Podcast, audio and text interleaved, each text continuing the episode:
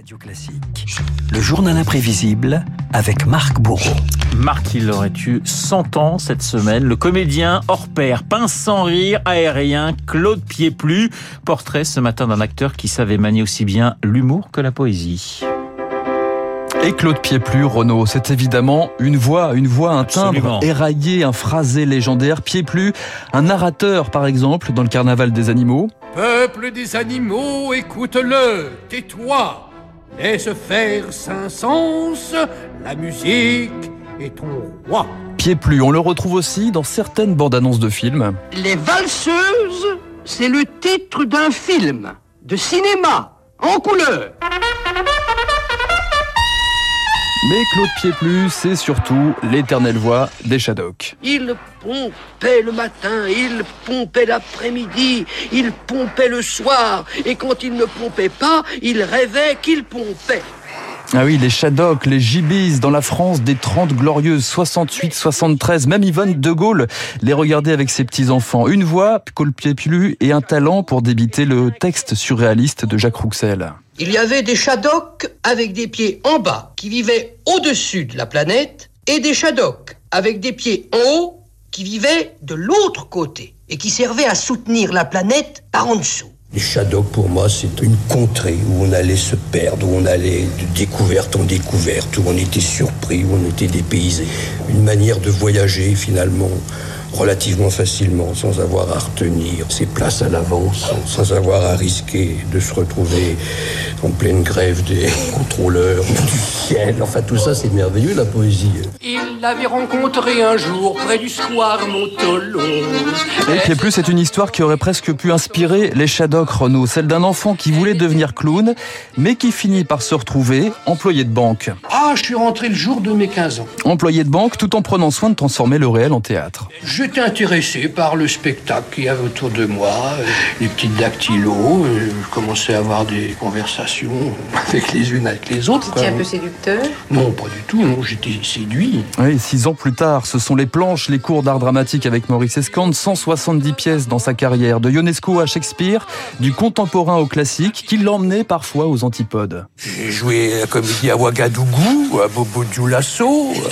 Je pensais œuvrer pour la, la grande décentralisation, ça personne ne m'en parle. Jouer l'école des femmes à Djibouti avec une perruque Molière, croyez-moi que ça me paraît quand même être un certain mérite. Pieplu, le goût du costume et de l'incongru qu'il poursuit dans la catégorie meilleur second rôle, une quarantaine de longs métrages, Le Paltoquet, Les Galettes de Pont-Aven, Le Diable par la queue et quelques films du dimanche soir. Pieplu, en snob, dans le gendarme, gendarme à Saint-Tropez. André Hugues Boisselier. Êtes-vous libre demain Eh bien, écoutez, oui, c'est mon jour de repos. Non, je veux dire, je ne vais point au golf, je récupère. Si vous vous dérobez, nous vous boudons à jamais.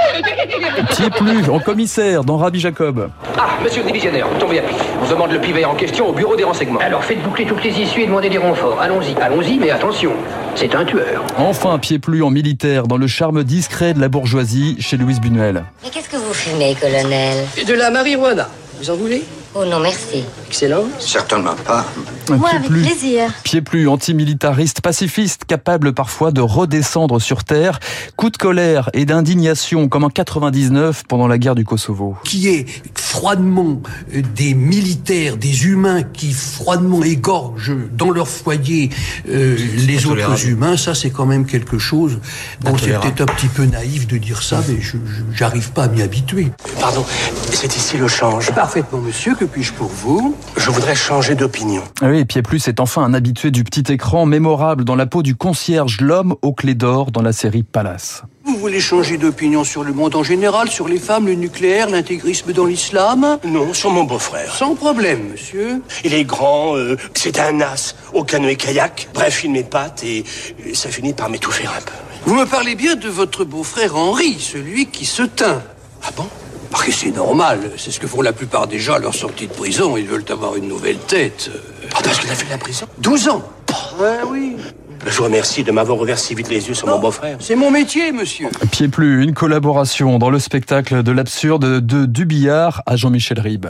C'était un complice de cocasserie, de fantaisie. C'est quelqu'un qui euh, vous emmenait tout de suite ailleurs. Sortir de cette réalité qui nous calcifie, c'était quelqu'un qui aidait à vivre. Pied-Plus disparaît en 2006 à 83 ans, mais laisse derrière lui l'histoire d'un homme qui transformait tout en poésie et démontrait que l'absurde pouvait aussi fabriquer du sens.